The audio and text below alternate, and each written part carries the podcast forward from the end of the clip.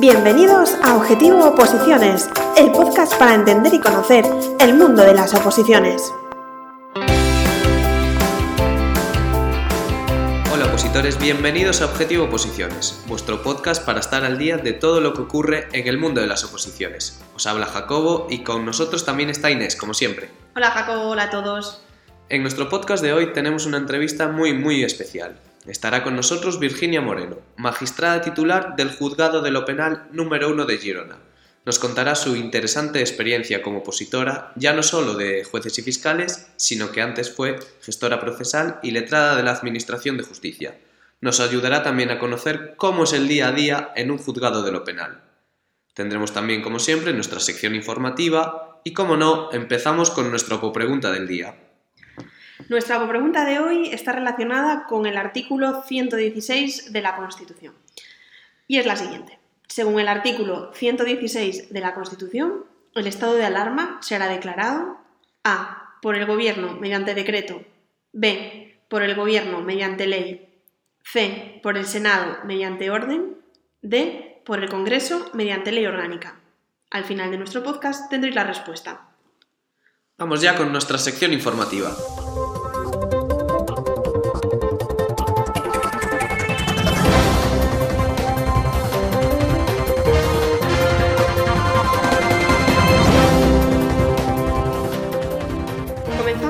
Sección informativa con las oposiciones de justicia.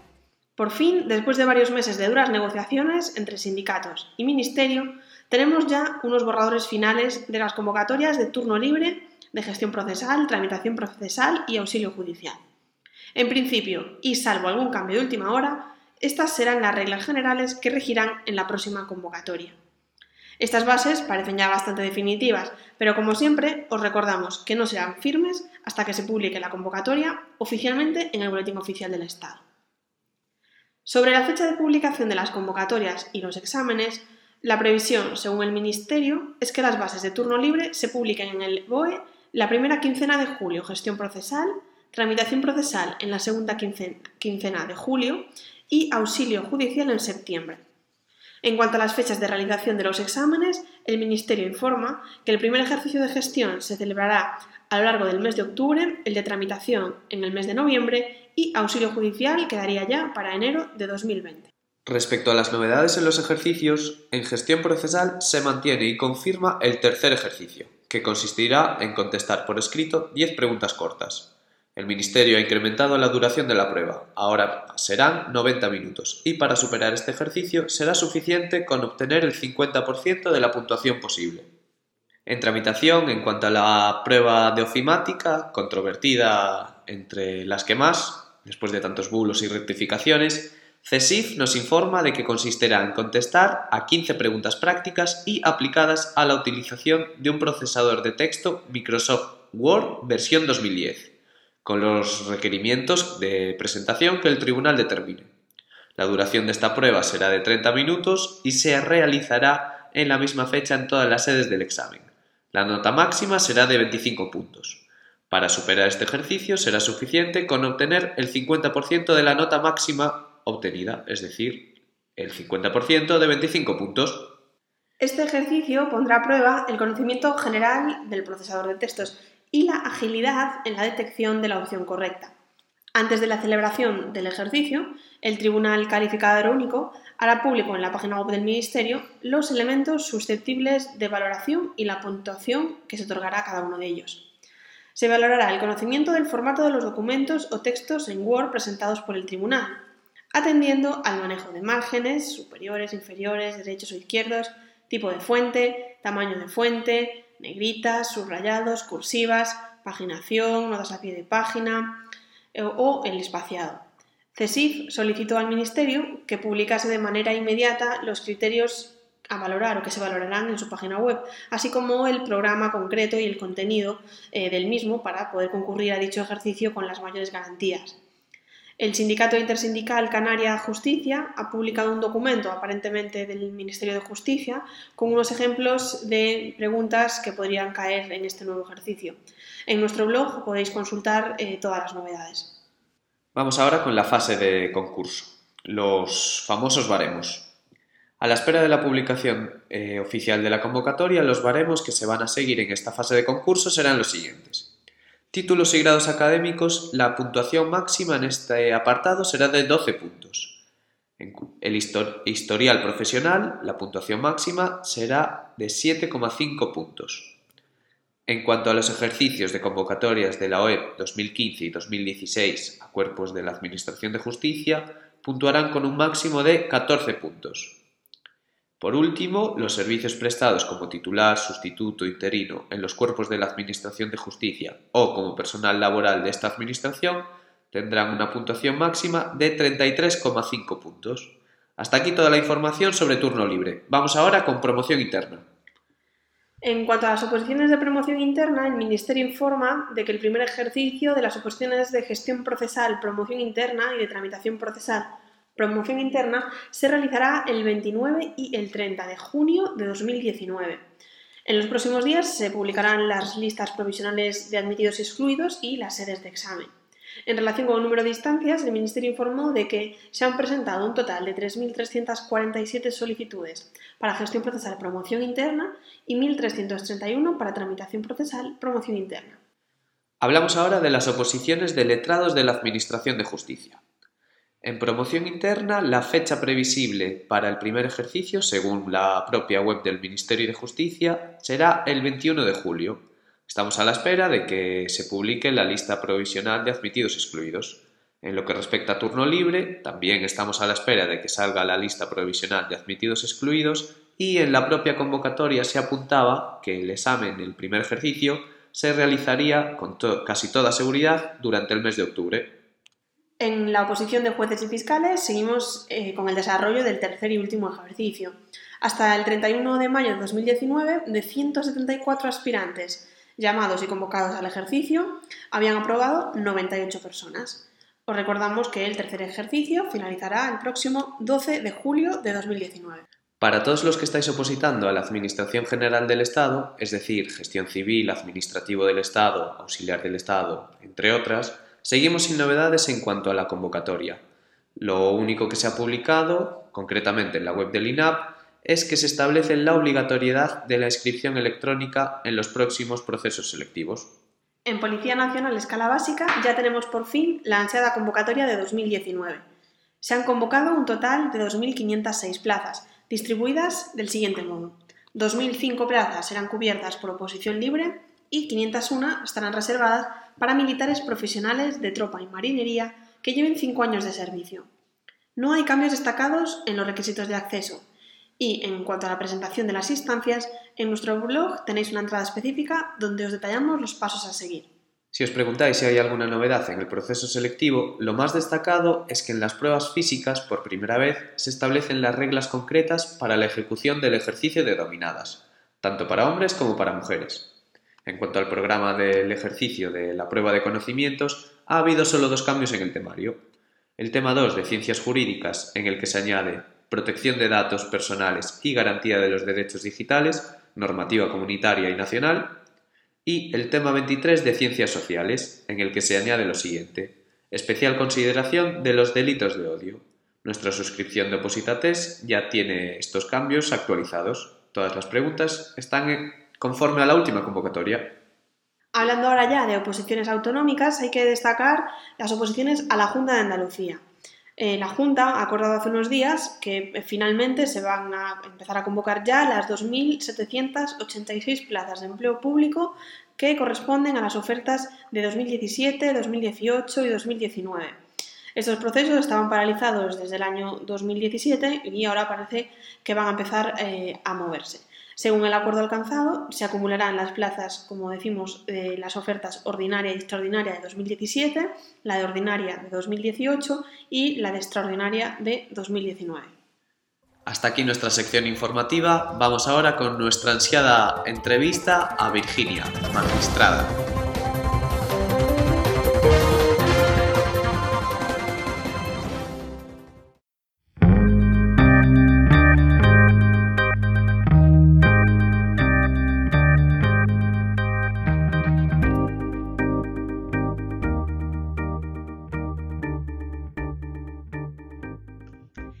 Hoy en nuestro podcast tenemos con nosotros a Virginia Moreno Gómez, jueza titular del Juzgado de lo Penal número 1 eh, de Girona desde el año 2012. Hola Virginia. Hola, buenos días. Bueno, en primer lugar, agradecerte tu, disponibilidad eh, para, esta entrevista y para participar en nuestro podcast. Era una entrevista muy esperada que nos eh, demandaba mucho la gente que nos escucha, que quería escuchar y oír la, experiencia y bueno, el trabajo, conocer un poquito el trabajo de, una jueza en este caso. Así que, bueno, muchas gracias por, por tu disponibilidad. A vosotros. Bueno, la historia de cómo llegamos a conocer a, Virginia es, muy curiosa y vamos, la vamos a contar así por encima. Y es que nos llegó un correo de una persona que escuchaba nuestro podcast que resulta que es funcionario en el juzgado en el que, en el que trabaja Virginia. Y bueno, nos contó así bastante en, detalle el, caso de Virginia, que bueno, nos resumía su, trayectoria así un poquito genérica. Y vamos, lo agradecido y sobre todo lo, cómo hablaba con el orgullo de, tener a una jueza como, como Virginia en su juzgado en el que, en el que él trabajaba. Así que bueno, Virginia, cuéntanos un poquito. Manuel, que era el, funcionario de tu juzgado que nos escribió, nos lo contó un poco, pero bueno, para contárselo un poco a la gente, eh, ¿cómo has eh, llegado hasta donde estás actualmente? Jueza de, titular del juzgado de lo penal número uno de Girona. Bueno, ha sido un camino largo porque eh, en lugar de, bueno, lo, común, ¿no? Entre la gente que estudia judicatura es acabar la carrera y ponerse con la judicatura, con, con la posición de judicatura, pues yo, no sé, creo que pensé, bueno, ¿y si esto luego no me gusta? ¿Y si no apruebo? Porque es una posición muy dura. Me empecé a plantear, bueno, pues que podría no llegar y que podría estar unos cuantos años estudiando y luego no tener pues un bagaje personal o profesional para ofertarme en otros campos de, del trabajo que me gustaba a mí eh, y entonces pues dije, bueno, pues voy a empezar a preparar otras posiciones. Bueno, también por ver un poco desde dentro eh, los diferentes operadores que trabajan en un juzgado, ¿no? Que es importante pues el equipo completo porque el juzgado, la cabeza visible o lo que conoce a la gente es el juez, pero está compuesto por otra serie de personas que también son muy importantes en el trabajo diario y que sin ellos pues el juez no tendría ninguna oportunidad de triunfar. Entonces, bueno, pues me preparé las posiciones de gestión, tramitación y auxilio actuales. En mi época eran, me parece que se me han, ya se me han olvidado los nombres anteriores, pero bueno, eran los, los cuerpos de funcionarios del servicio de, la Administración de Justicia. sí. Efectivamente. Y eh, bueno, pues lo que pasa en las oposiciones, que una vez que estás preparado puedes aprobar en 15 posiciones a la vez. Yo, en mi caso, aprobé eh, gestión y auxilio en el mismo convocatoria y entonces, pues como había sacado mejor nota en, gestión y además me gustaba más, evidentemente cobraba más dinero, bueno, pues me, decanté por gestión, ¿no? Eh, tuve la suerte de aprobar con un buen número, entonces pude elegir mi, mi, mi, casa. Estaba en, yo es soy madrileña, entonces elegí Plaza Castilla. Bueno, era como el, el sueño de cualquier persona que quiere trabajar en justicia y encima es de Madrid, ¿no? Trabajar como en la sede central de los juzgados, ¿no? Entonces entré allí en un juzgado de ejecuciones penales que nadie quería y son los que ofertaban a los opositores de nuevo ingreso. Y entonces, pues nada, me, que me encantaba el tema penal, el tema de la ejecución, el tema de que las sentencias se lleven a buen término y la gente pueda, dentro de la medida de lo posible, pues cobrar su dinero o pues, tener una cierta satisfacción las víctimas y, bueno, pues también un poco controlar y conocer a la gente que delinque eh, poderla ayudar a mm, llevar la pena de la mejor manera posible. Las figuras que existen alternativas a la prisión, que es la debe ser la última ratio, la última instancia del, cumplimiento de una pena. Y me gustó muchísimo. Conocí a la juez, ya le conté mi historia, que me quería preparar para judicaturas, pero no me había atrevido, y me puse en contacto con un preparador que preparaba esas oposiciones. Después de tres años así de adaptarme al, al, bueno, el trabajo que era muy duro también de funcionario, pues vi que podía sacar unas horitas para estudiar y dije, bueno, me lanzo a seguir preparando mi oposición a juez. En el camino de preparación del sistema, el sistema es el mismo de también de preparación de los fiscales, ya sabéis que es unificada la oposición ahora, y también hay otra posición que tiene más o menos el mismo temario, que es el cuerpo de letrados de la Administración de Justicia, al que es posible incluso acceder por promoción interna desde estos cuerpos de funcionarios como yo llevaba dos añitos, tres añitos de gestora, pues entonces mi preparador de oposiciones de judicatura me dijo, bueno, aunque no sea lo que te guste, pues podrías probar a probar a enfrentarte a la oposición por promoción interna. Me dijo, bueno, pues no pierdo nada, ¿no? Que es lo que suele guiar, lo que tiene que guiar a todo opositor, ¿no? No pierdo nada. ¿Cuál es lo que pierdo? Pues poca cosa, ¿no? Frente a lo que puedo ganar. Y me presenté y aprobé pues, a la primera la, la oposición de letrados supuso un poco de dejar un poco parada la posición de judicaturas, porque claro, letrados ya me tuve que ir fuera de Madrid, eh, un juzgado único, casi, bueno, eran dos, en un pueblo de Cuenca, en Motilla del Palancar, que también tengo mucho cariño a toda la gente que me acompañó durante los dos años que estuve allí. Y pues así, claro, tenía más mm, responsabilidad en el trabajo y tenía menos tiempo para estudiar. Pero bueno, me enriqueció mucho también el, ver ese otro escalón de trabajo en los juzgados eh, y bueno, pues al final eh, me sirvió también para, para convencerme de que lo que yo quería era ser juez y seguí con mi, con mi preparación y al final pues conseguí en el año 2010 aprobar mi ansiedad oposición a judicaturas y pues ya eh, las prácticas y demás cuando en el 2012 llegó de posesión con el actual puesto de trabajo que tengo como magistrada. Ahora recién ascendida hace un, escaso año que soy magistrada, pero bueno, el mismo puesto de trabajo que, que empecé, sigo allí y muy contenta también con los funcionarios. Hemos creado un equipo maravilloso en el que todo el mundo se implica, todo el mundo está ilusionado, motivado y creo que, bueno, que hemos mm, sacado, porque este juzgado estaba bastante atascadillo, lo hemos sacado adelante. Así que bueno, no, me enrollo más porque ya te he contado cómo iré y no historia... que seguir hacer unas preguntas. Es una historia muy, muy buena. Es que es muy largo. Sí, sí, sí. sí. ¿Y cómo recuerdas esos primeros años estudiando para, para gestión en este caso? como opositora? ¿Cuáles, er-, ¿cuáles eran tus rutinas, tus los temas que más te gustaban, los que menos? Eh, en la posición a gestión es, eh, parece mentira, pero es muy muy complicada porque además se mucha gente. Entonces, bueno, pues mi, rutina era, yo era licenciada en Derecho, evidentemente también tenía un, poco de ventaja sobre otra gente que me consta que se preparan sin... Bueno, ahora mismo son licenciados todos de gestión, pero bueno, el resto de cuerpos a los que no se exija titulación específica en derecho es más complicado. Pero bueno, mi rutina era pues eso, tomármelo como una carrera de fondo y ponerme, yo soy incapaz de estudiar más de tres horas seguidas. Eso es mi tope. Entonces, bueno, pues combinaba un poco el ejercicio físico, me gustaba mucho andar en bici y me iba un rato con la bici, me agotaba físicamente y luego me ponía a estudiar con todas las ganas, pues dos, tres horitas mañana y otras dos, tres horitas tarde. Era lo que hacía. Y bueno, pues mucho test, porque es fundamental en esos cuerpos, también en jueces, pero bueno, sobre todo en, estos, en estos cuerpos. Y, bueno, pues irte fijando en los pequeños truquillos que hay para saber el test. Sí, suponemos que, claro, que hubo un cambio importante en la preparación de, la primera posición que, en la que, bueno, por lo que cuentas, eh, estabas dedicada solamente a la posición, ¿no? Y luego la siguiente que ya fue letrados, cuando ya estabas, tienes que compaginarlo con el trabajo. ¿Cómo fue ese proceso de cambiar y decir, pues ahora tengo que estudiar y tengo que trabajar? Eh, ¿Cómo lo compatibilizaste?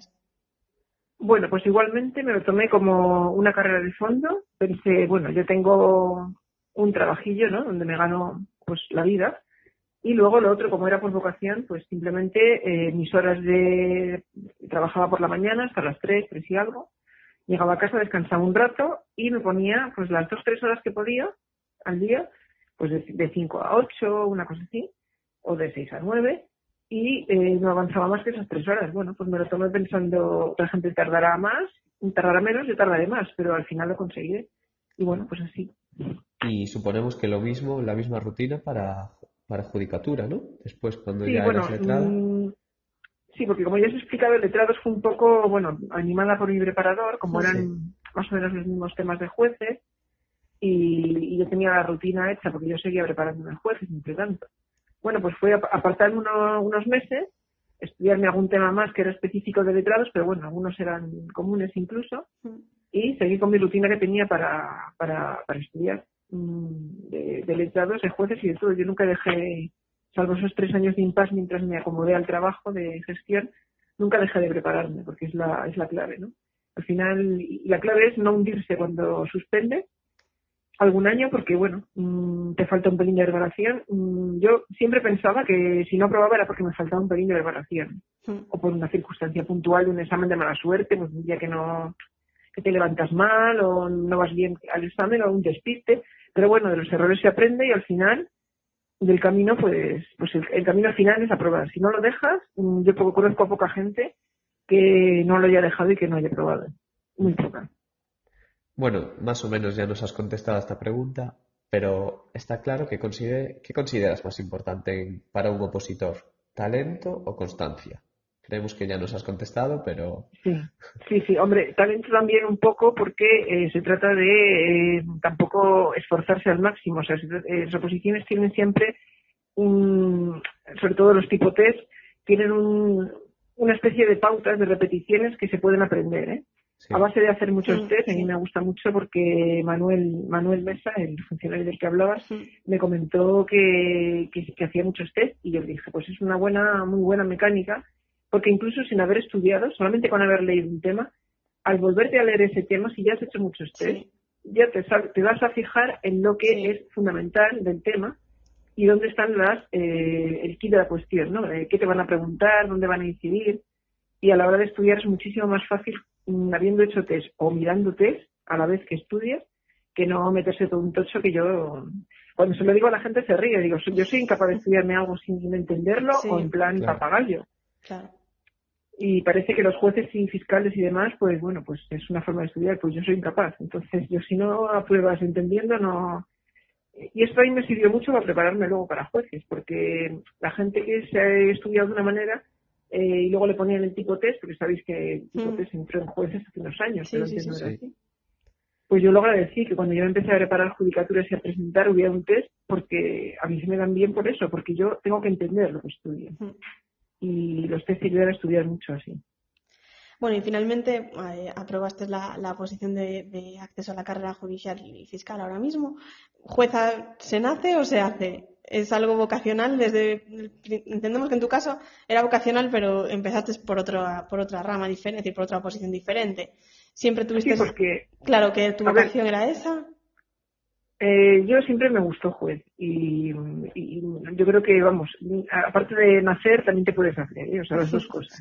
Porque yo no tenía tampoco muy claro porque claro yo en la carrera en derecho no sé ahora cómo tendrán eh, los, los, estudiantes actuales, pero yo a mí no me llevaron nunca a un juzgado, ni no vi un juicio, yo no vi, no sabía lo que se cogía allí. Tenías una idea un poco pues de las películas, de, de las series de televisión. Entonces, bueno, tenía un poco cierto miedo a que a pensar que iba a perder mi vida estudiando a lo mejor una cosa que no me gustaba nada.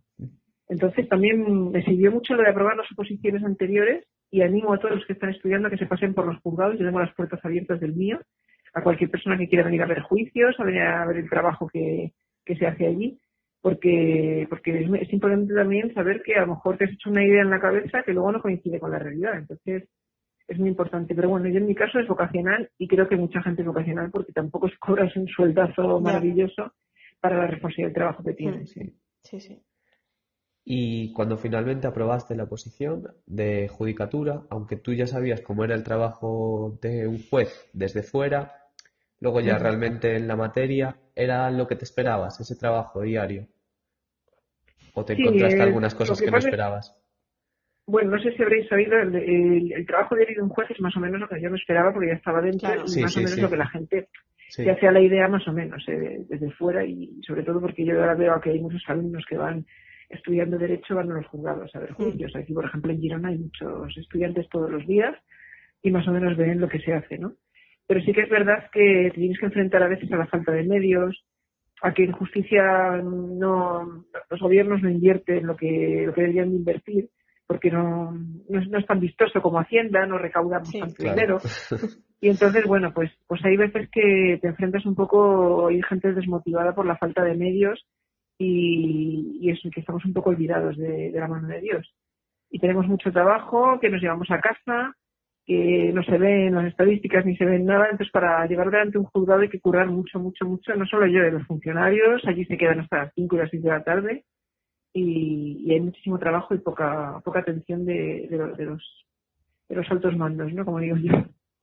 Ahora mismo eh, ejerces como magistrada en el juzgado de lo penal en Girona. ¿Siempre quisiste ejercer en el orden penal? ¿Te llamó algún otro orden? ¿O fue por cuestión de, destino? que... Yo soy penalista al 100%. eh, además, siempre he estado trabajando, pero también porque lo elegí, porque en su día pude elegir civil y elegí ejecuciones penales, que la gente decía, estás loca, porque es una cosa como eh, tiene muy mala fama los juzgados de ejecuciones porque lleva mucho volumen, sobre todo en Madrid y Barcelona. Pero bueno, yo es un tema que me llama mucho, porque me gusta mucho la psicología. Yo creo que todo el mundo delinque por algún motivo. Entonces, bueno, pues, no sé, me, siento motivada. Incluso ya os conté cuando os, os, hice llegar mi currículum, que estuve incluso en, un juzgado de vigilancia penitenciaria, en una comisión de servicio. Porque me atraía mucho el mundo, bueno, yo creo que la gente que está en la cárcel, es verdad que habrá algún caso, bueno, eh, que sea, mm, no, no sé si decir patológico, pero bueno, la mayor parte de los, de los casos que de gente que termina delinquiendo, pues tienen un motivo, una historia que es muy bonito conocer. Entonces, bueno, a mí por lo menos personalmente me encanta el, mundo penitenciario y el mundo, el derecho penal. Entonces, bueno, como también es lo que más domino, también es lo que más me gusta. A lo mejor el día de mañana si ejercen otro juzgado, pues os diría lo mismo. Pero bueno, yo tengo que trabajar en algo que me apasiona, si no, no me levantaría con ganas cada día, ¿sabes?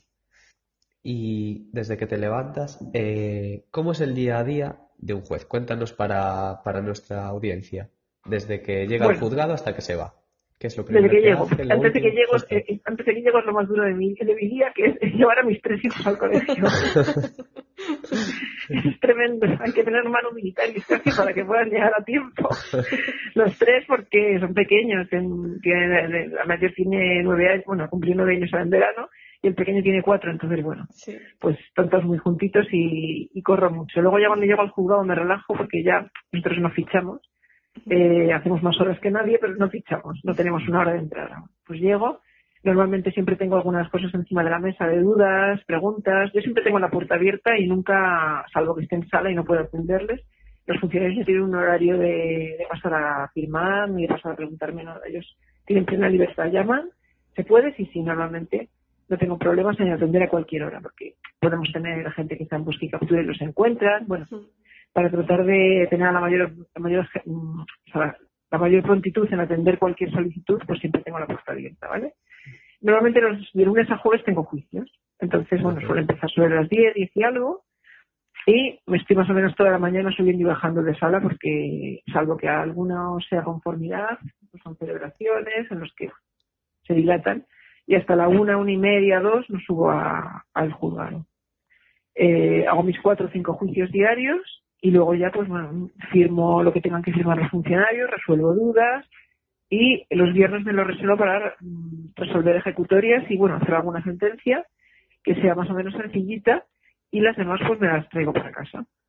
Que las hago a ratillos, porque también con los niños me resulta un poco difícil, pero bueno, siempre un hueco mientras están durmiendo, jugando un rato y aquí estamos. Claro, digamos que, que el trabajo de un juez al fin y al cabo eh, es, o sea, es llevarse mucho trabajo a casa, porque como si nos comentas, si tienes juicios eh, todos los días o casi todos los días y cuatro o tres o cuatro al día, luego esas sentencias hay que, hay que ponerlas, entendemos que mucho trabajo se, se lleva a casa, ¿no?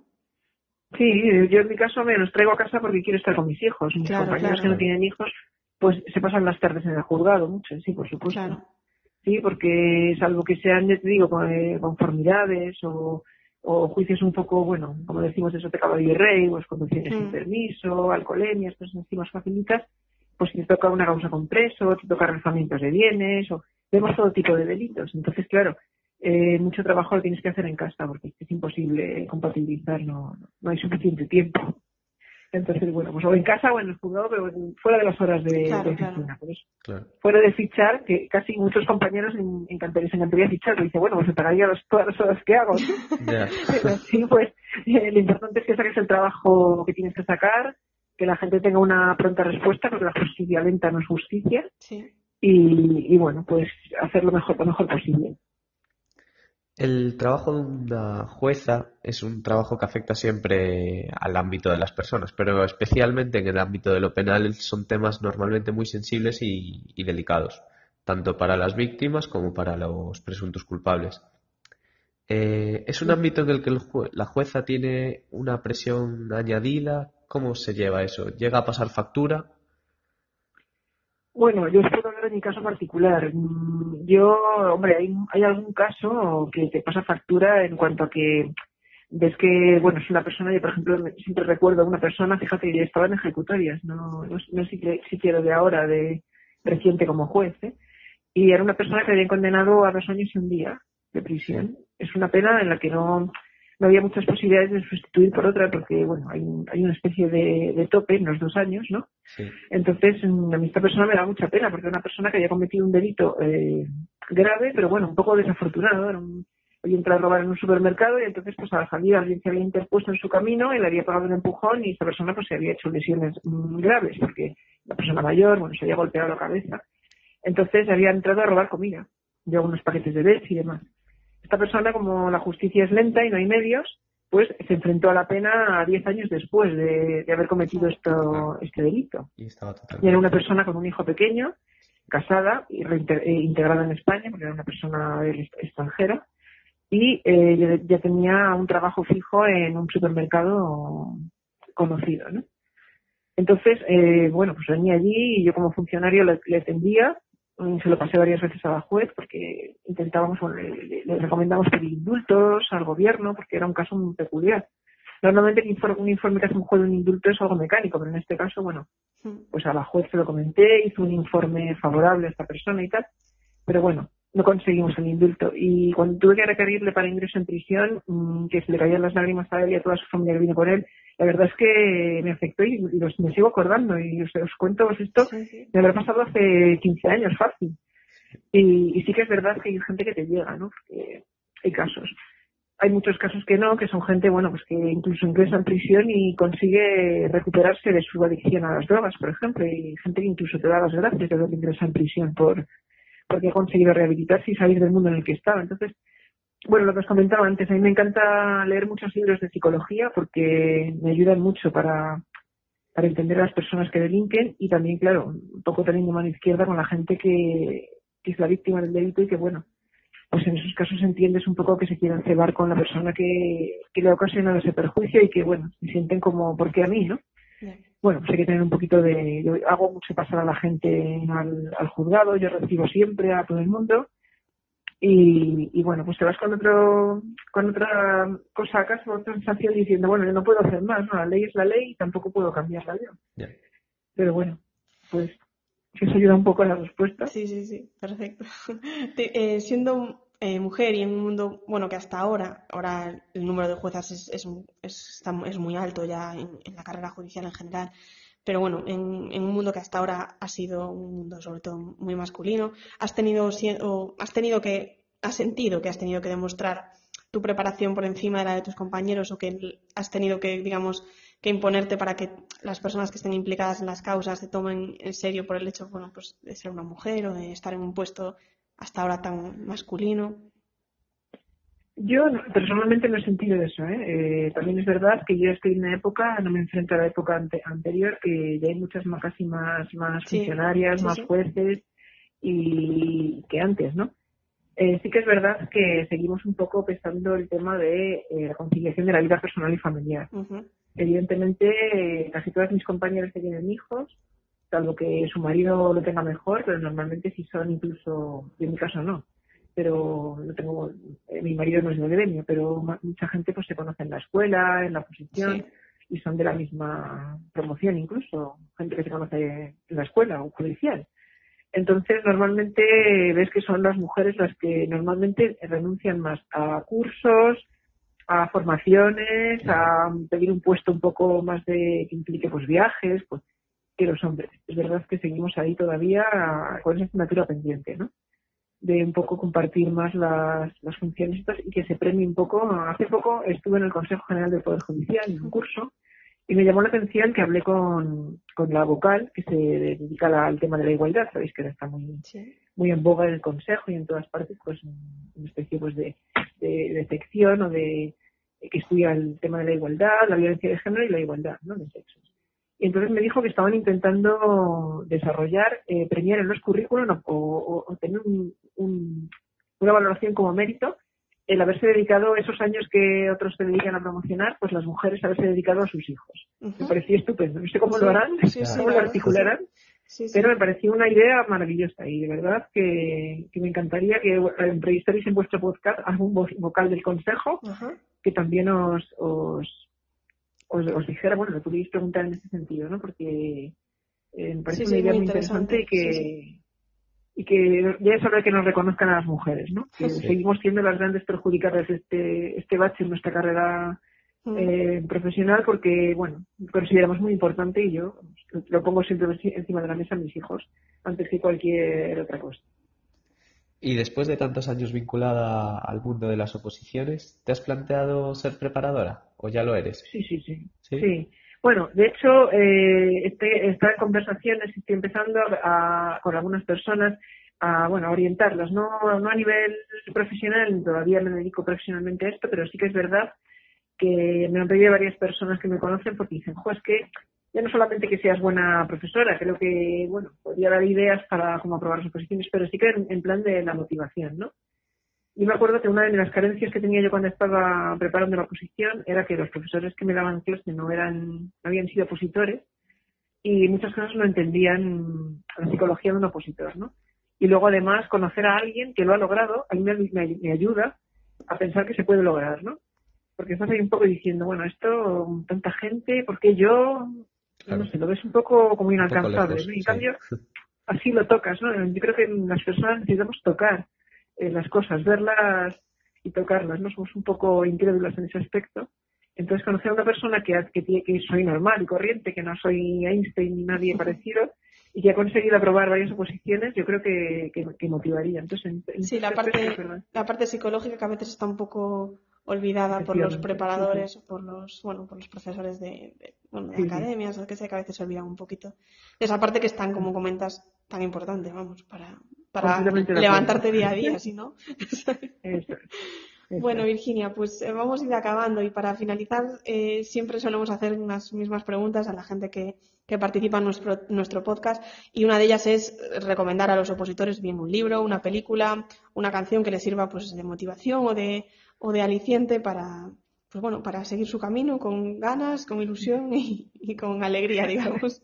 Es una, es una pregunta muy bonita, porque es verdad que, que, cuando estás en la posición, todo, yo me, acuerdo que había un día que, que me lo tomaba de juerga y me iba por ahí de discotecas y demás, y estaba bailando y pensando en la posición, era una cosa que en mente las, las, las, 24 horas, 48 horas, del, 24 horas del día, los 7 días de la semana, era exagerado. Entonces, bueno, pues a mí me motivaba mucho y también lo digo a los demás, parece, es, soy un poco friki, eso tengo que, decirlo, porque me encantan las películas de Star Wars, aunque no vengan a, a, cuento, ¿no?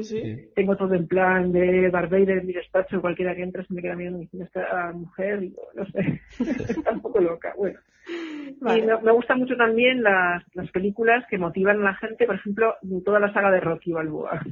es una chorrada, pero eh, a mí me motivaba mucho la música de Rocky y el no hay dolor, no hay dolor.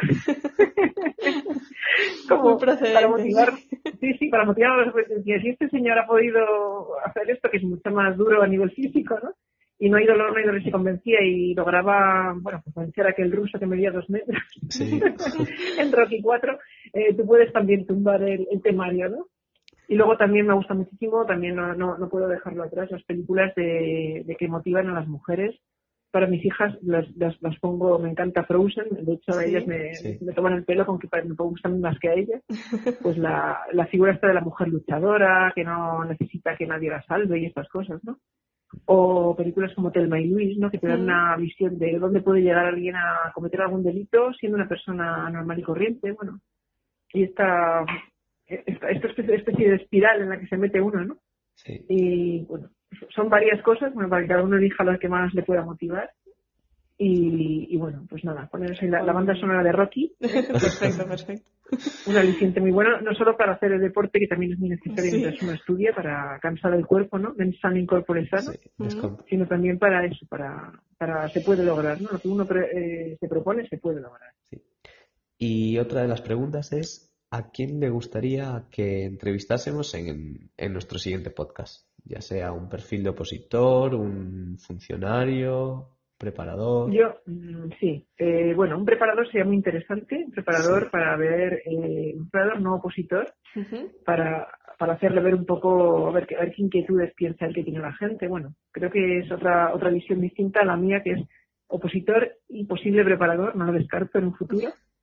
Y, y, bueno, y también me gustaría, bueno, algún vocal del consejo, cosas así, ¿sabes? Para, para ver qué medidas proponen, porque claro, mm, la carrera judicial es muy ingrata y muy poca gente llega a puestos de responsabilidad como vocales o tal, que puedes un poco influir en lo que es la estructura del Poder Judicial y poder cambiar algo de exámenes, de luego poder, dentro de no quedarte simplemente en, bueno, somos magistrados por antigüedad, pero especializar a la gente, no sé, creo que sería muy muy bonito el que alguien nos diera su visión de cómo piensan articular un poco la carrera judicial en un futuro si si pueden hacerlo, alguien que se esté preparando para vocal o para un puesto de, responsabilidad ¿no? dentro de la, de la carrera judicial.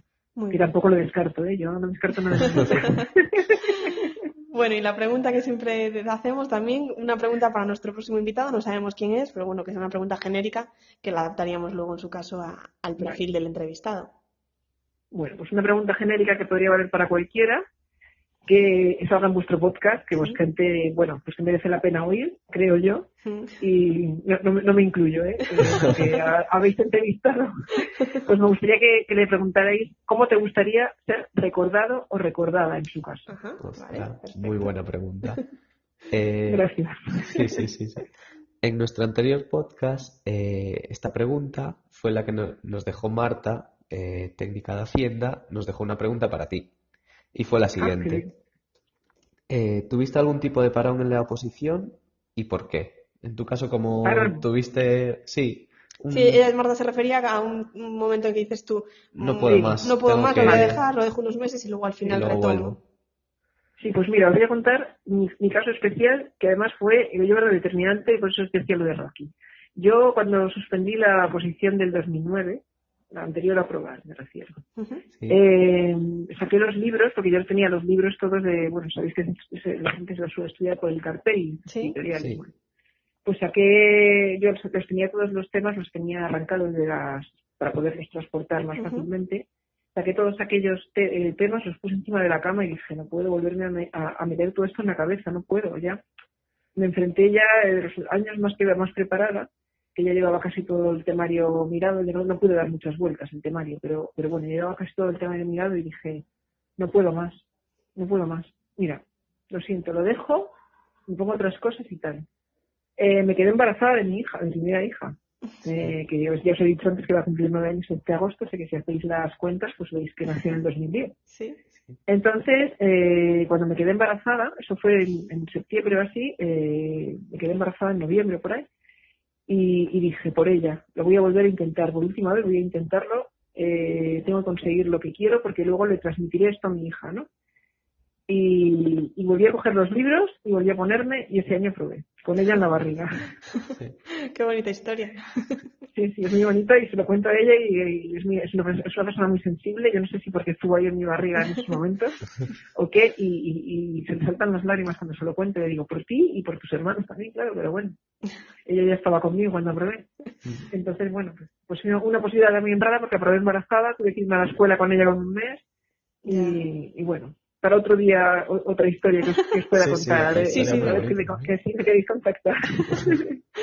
Bueno, Virginia. Si queréis cualquier colaboración en vuestro podcast o lo que eh, en vuestra. Sí, nosotros, nosotros encantados. Muchos test, he hecho muchos test, yo también me dedico a hacer test de, de profesión y tal.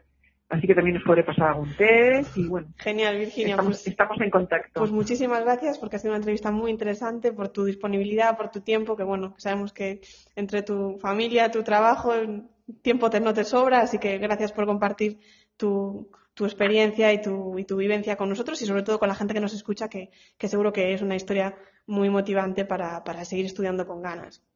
Eso espero y muchas gracias por vuestra vuestra página y vuestros test y demás, porque por Manuel y por otros funcionarios que también lo usan, sobre todo por Manuel que está emocionado con esto, creo que habéis hecho una muy buena, no, no, es una muy buena herramienta y ojalá os hubiera tenido yo ahí cuando, cuando tuve que prepararme, porque no había estas cosas, había todo en papel. ¿no? creo que es un, en las nuevas tecnologías la gente le lleva mucho más y es mucho más agradable ponerse a hacer test en un programa como el vuestro que, que en papel y bueno, creo que, que, hacéis una labor estupendísima. Pues muchas gracias. Estar conmigo para lo que queráis. Perfecto, Virginia. Pues muchas gracias. Venga, un abrazo. ¿eh? Un abrazo.